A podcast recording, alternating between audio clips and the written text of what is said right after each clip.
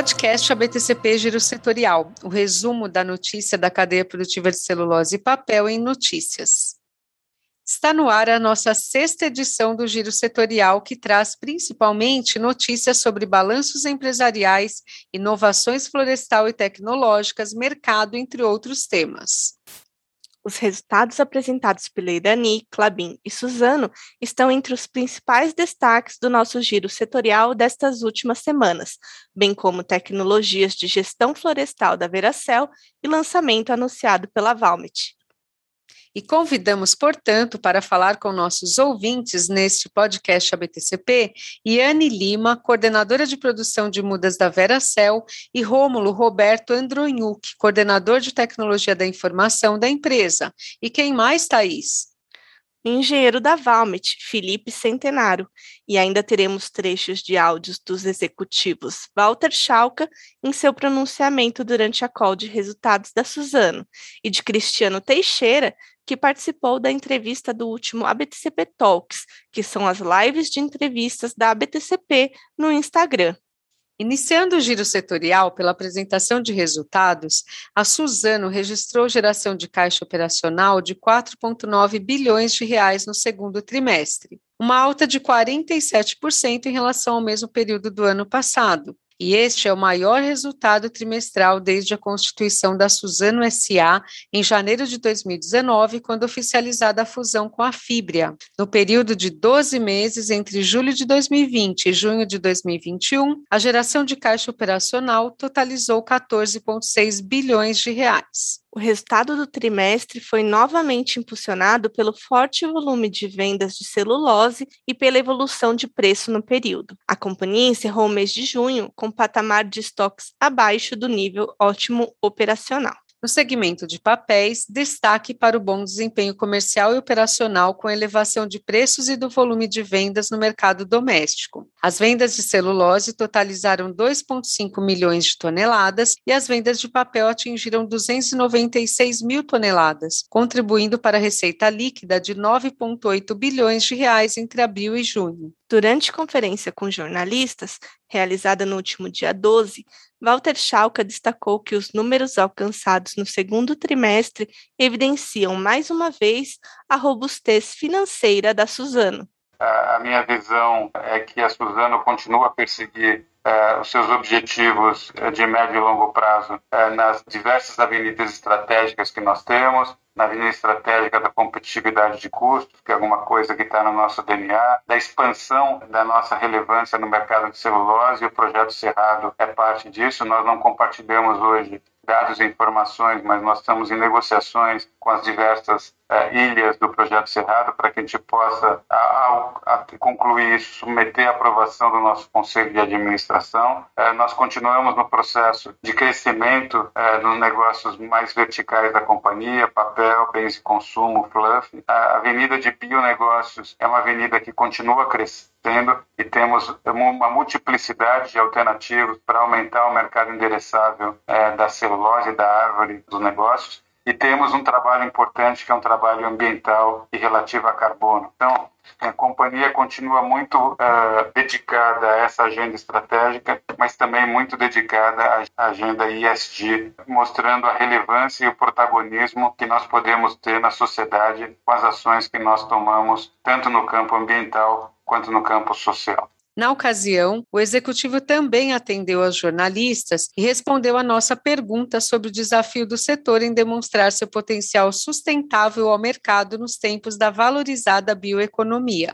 Bom, é, Thaís, muito obrigada pela pergunta. Acho que era muito importante nós debatermos isso, porque existem algumas coisas no imaginário coletivo que não são reais e que a gente precisa desfazer esses tabus que existem. O primeiro é importante é essa questão de que é, nós cortamos árvores. E aí dá a impressão que cortar árvores significa estar destruindo florestas. Na prática, esse setor, e não apenas a Suzano, protege florestas. É, nenhum é, membro da IBA, nenhum membro certificado no Brasil, e todas as empresas brasileiras são certificadas, cortam árvores em áreas que foram antropizadas pós 1994. Ou seja, nós só utilizamos áreas que foram antropizadas anteriormente a 1994, portanto já se fazem 27 anos dessa decisão é, que foi utilizada pelo setor. Portanto, nós só cortamos árvores daí que nós plantamos. E isso não é só Suzano. Então, essa história de que, é, que a indústria de papel corta árvores dá a impressão de que nós estamos destruindo florestas. A Suzano tem um milhão de hectares de áreas protegidas e os nossos pares, nossos competidores também têm áreas protegidas. Então, nós, nós estamos com um, um posicionamento bastante claro de que o setor é muito positivo para a sociedade. Outra questão que vem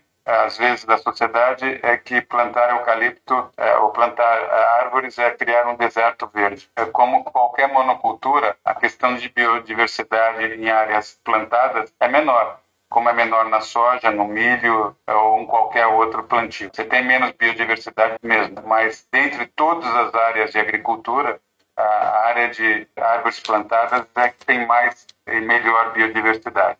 Então, a gente precisa tirar esses estigmas e esses paradigmas que foram criados pela sociedade ao longo do tempo. E esse é um setor, é o setor que mais investe no Brasil. Não conheço nenhum setor que investe mais do que o setor de árvores plantadas. Não conheço nenhum setor é, que investe mais para trazer divisas para o Brasil. O Brasil, a participação disso, desse setor no Brasil, é crescente ao longo do tempo. Nós temos um nível de investimento muito elevado e, portanto, uma enorme geração de empregos no setor. É, então, eu acho que é um setor é, muito positivo do lado ambiental, do lado social, porque é é ele sequestra carbono, investe nas comunidades que atua. E eu falo isso não em nome apenas da Suzano, mas do setor como um todo. Então, eu acho que é um setor que é um exemplo é, para o Brasil.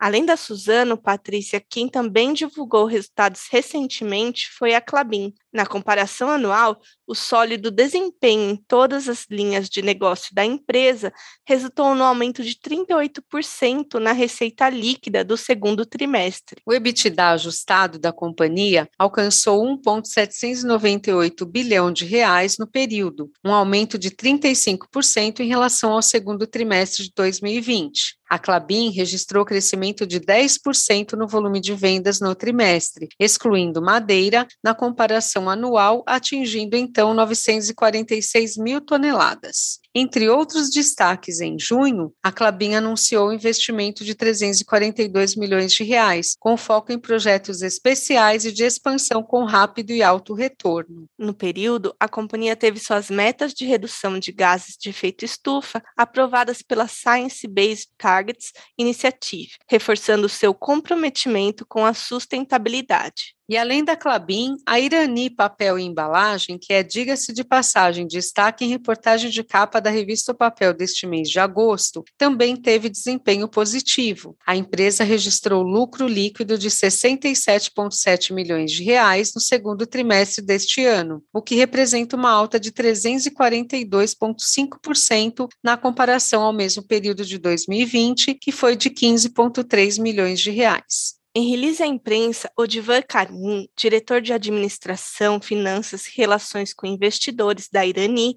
indica que os resultados confirmam, mais uma vez, a consistente performance operacional da companhia. Os resultados também foram impulsionados pela alta demanda de embalagens de papelão ondulado e embalagens de papel para o e-commerce e delivery. E a receita líquida da Irani Papel Embalagem também alcançou índices históricos neste trimestre, chegando a 403,1 milhões de reais, valor 67,3% superior aos 241 milhões de reais registrados em igual período de 2020 e alta de 13,2% comparado ao primeiro trimestre deste ano. E falando agora sobre o mercado de commodities em geral, o Instituto de Pesquisa Econômica Aplicada, IPEA, publicou na quinta-feira, 12 de agosto, o fechamento dos dados de julho do comércio exterior do agronegócio brasileiro com boas notícias. A balança comercial do setor encerrou o mês com saldo positivo de 10,1 bilhões de dólares, sendo registradas exportações de 11,29 bilhões de dólares e importações de 1,23 bilhão de dólares. Na comparação com julho de 2020, houve alta de 38,6% nos preços médios das exportações e no acumulado do ano, alta de 20,8%. De acordo com o grupo de conjuntura do IPEA, o preço médio dos produtos embarcados no Brasil segue com tendência de alta.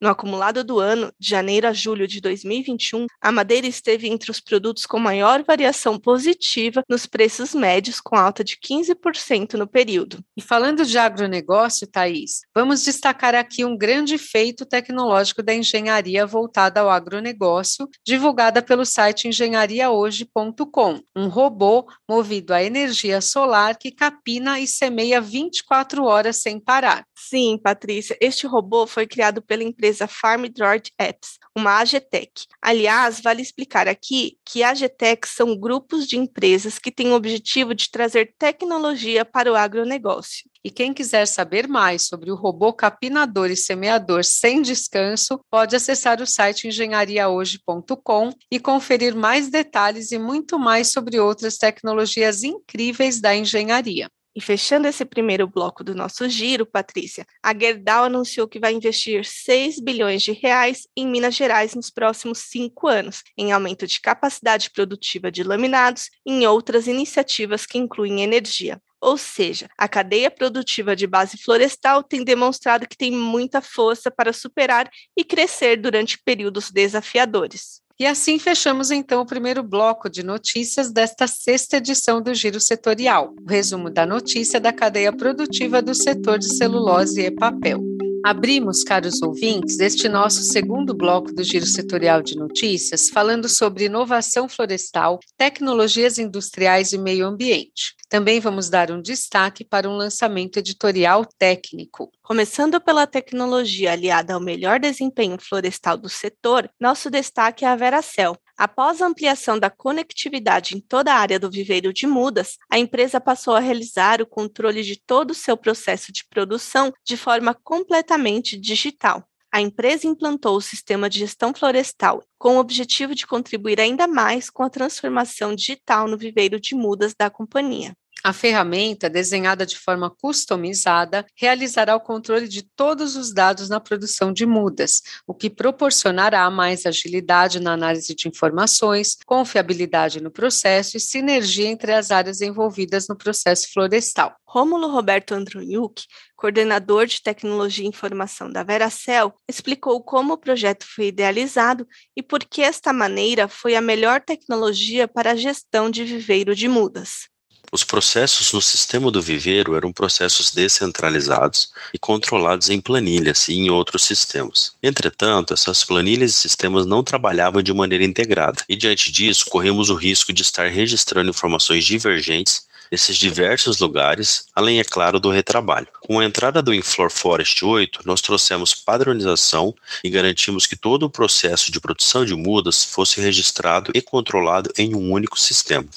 Para agilizar esse processo, ampliamos a cobertura da rede sem fio do viveiro e disponibilizamos dispositivos móveis para que as operações pudessem ser realizadas nas áreas onde as pessoas estavam trabalhando, sem a necessidade de anotações em papel para posterior lançamento no sistema dentro de um escritório. Com isso, temos um viveiro ainda mais digital e com ganhos para a área. E complementando as informações de Rômulo, Yane Lima, coordenadora de produção de mudas da Veracel, apontou as particularidades da área de viveiro de mudas e o que este sistema veio agregar em competitividade. Vamos ouvi-la? O processo do viveiro é muito dinâmico, onde o ciclo de produção da muda gira em torno de 90 dias. Dessa forma, quanto mais rápido ocorrer a análise dos dados, mais eficazes serão as medidas adotadas para minimizar perdas no processo. A implantação do sistema IF8 no viveiro traz exatamente essa agilidade no lançamento e gerenciamento das informações, aumentando assim a competitividade do processo ao proporcionar ganhos na performance e produtividade das equipes.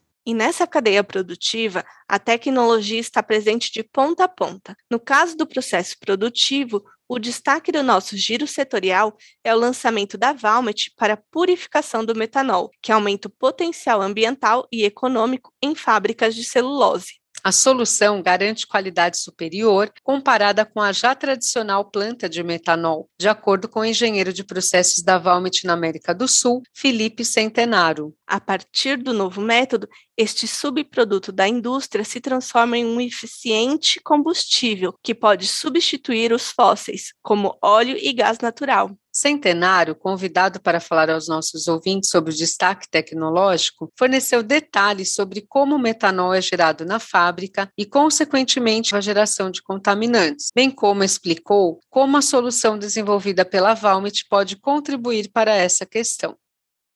O metanol é gerado na fábrica de celulose ainda no cozimento da madeira, e depois da evaporação do licor preto, ele acaba contaminando os condensados de processo na planta de evaporação. Esse condensado de processo precisa ser tratado para a remoção do metanol, para poder ser reaproveitado em vários pontos da planta de celulose. E o metanol que foi removido é concentrado em uma planta dedicada. E isso funciona muito bem. Só que esse metanol arrasta consigo alguns contaminantes, principalmente nitrogênio e enxofre, que além de trazer um odor bastante desagradável, tende a elevar as, as emissões quando o metanol é queimado. E por isso, muitas vezes, ele acaba ficando limitado à incineração na caldeira de recuperação. A tecnologia desenvolvida pela Valmet visa principalmente remover esses contaminantes. Em uma etapa intermediária, logo após o tratamento do condensado, com um processo relativamente simples e enxuto, que pode inclusive ser instalado como um upgrade nas plantas existentes.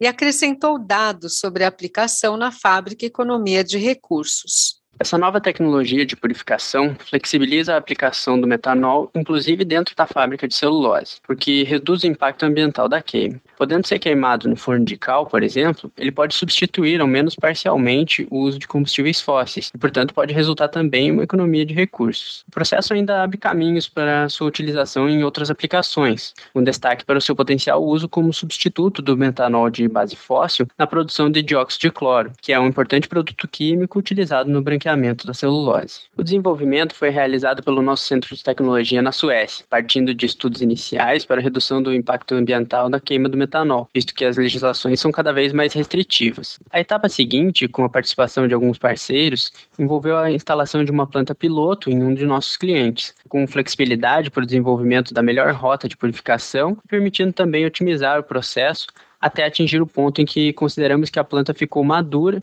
para poder ser ofertada comercialmente após os ótimos resultados obtidos. E mais um destaque tecnológico aqui no nosso giro setorial sexta edição é a Bracel, com o projeto STAR, que está prestes a entrar em operação e que conta com tecnologias Valmet.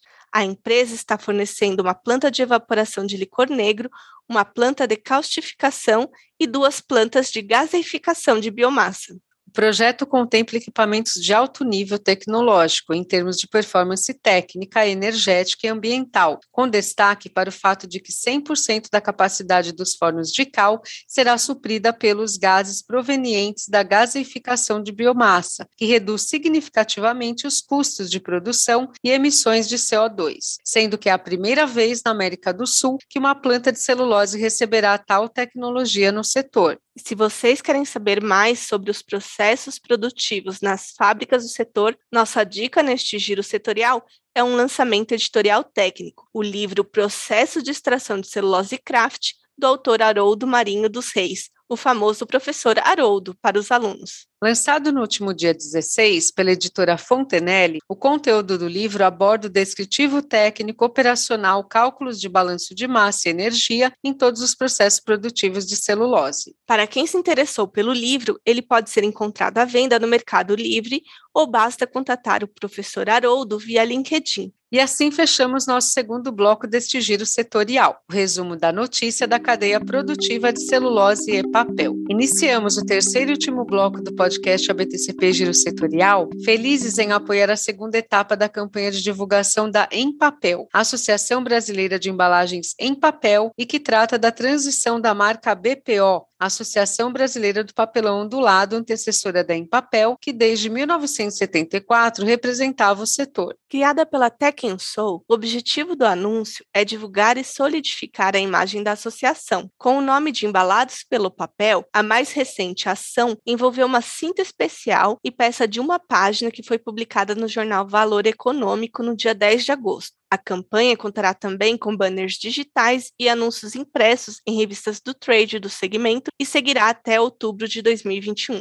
E já que o assunto é embalagem, nosso giro setorial captou ainda nessas últimas semanas que ninguém mais, ninguém menos que a Ambev decidiu investir em embalagens sustentáveis. Em outubro deste ano, a empresa lançará novas embalagens produzidas com rejeitos agrícolas que reduzem até 50% as emissões de gás carbônico no meio ambiente. As novas embalagens fabricadas com biomaterial e idealizadas em parceria com a startup GrowPack serão colocadas inicialmente em pontos de venda de São Paulo, a fim de validar com os consumidores essa novidade para depois partir para a produção em escala industrial já em 2022. E agora seguimos para a ABTCP com mais uma edição do ABTCP Talks, programa de entrevista da associação realizado semanalmente no Instagram às quartas-feiras às 19 horas. O entrevistado da última semana foi Cristiano Teixeira, CEO da Clabin, que em sua apresentação falou especialmente sobre os avanços em pesquisa e desenvolvimento e como o setor brasileiro de papel e celulose está alinhado às tendências globais em inovação e tecnologia. Nosso setor ele tem uma amplitude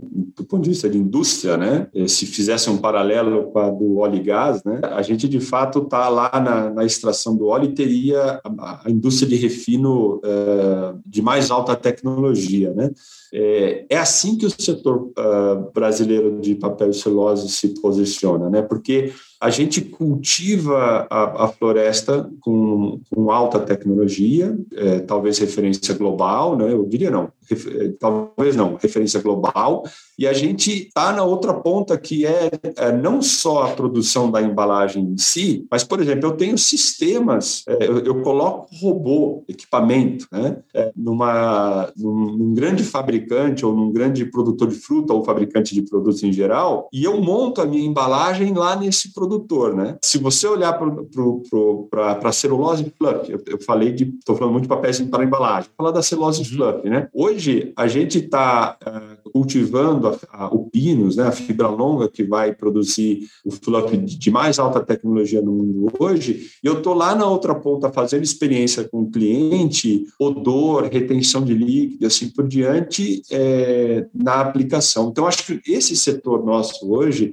ele tem essa característica característica de, de ter tecnologia é, estado da arte upstream, downstream, ponta a ponta. É um setor integrado, dinâmico, competitivo em qualquer geografia do mundo, a gente coloca o nosso produto competitivo em qualquer geografia do mundo, e de alta tecnologia alinhada às tendências globais. Né? Para quem quer conferir esta entrevista completa do CEO da Clabin e todos os demais entrevistados do ABTCP Talks até o momento, é muito simples. Acesse o canal da ABTCP no YouTube, está tudo lá para vocês ouvintes assistirem. E amanhã teremos um convidado mais que especial, Walter Schalka, presidente da Suzano, ao vivo no Instagram da BTCP a partir das 19 horas. Não percam! E neste mais curto bloco do nosso giro setorial, convidamos a todos os ouvintes a nos enviar mensagens com seus comentários, sugestões e críticas para o e-mail podcast.btcp.org.br, que estamos aguardando as comunicações das senhoras e senhores sobre os podcasts da BTCP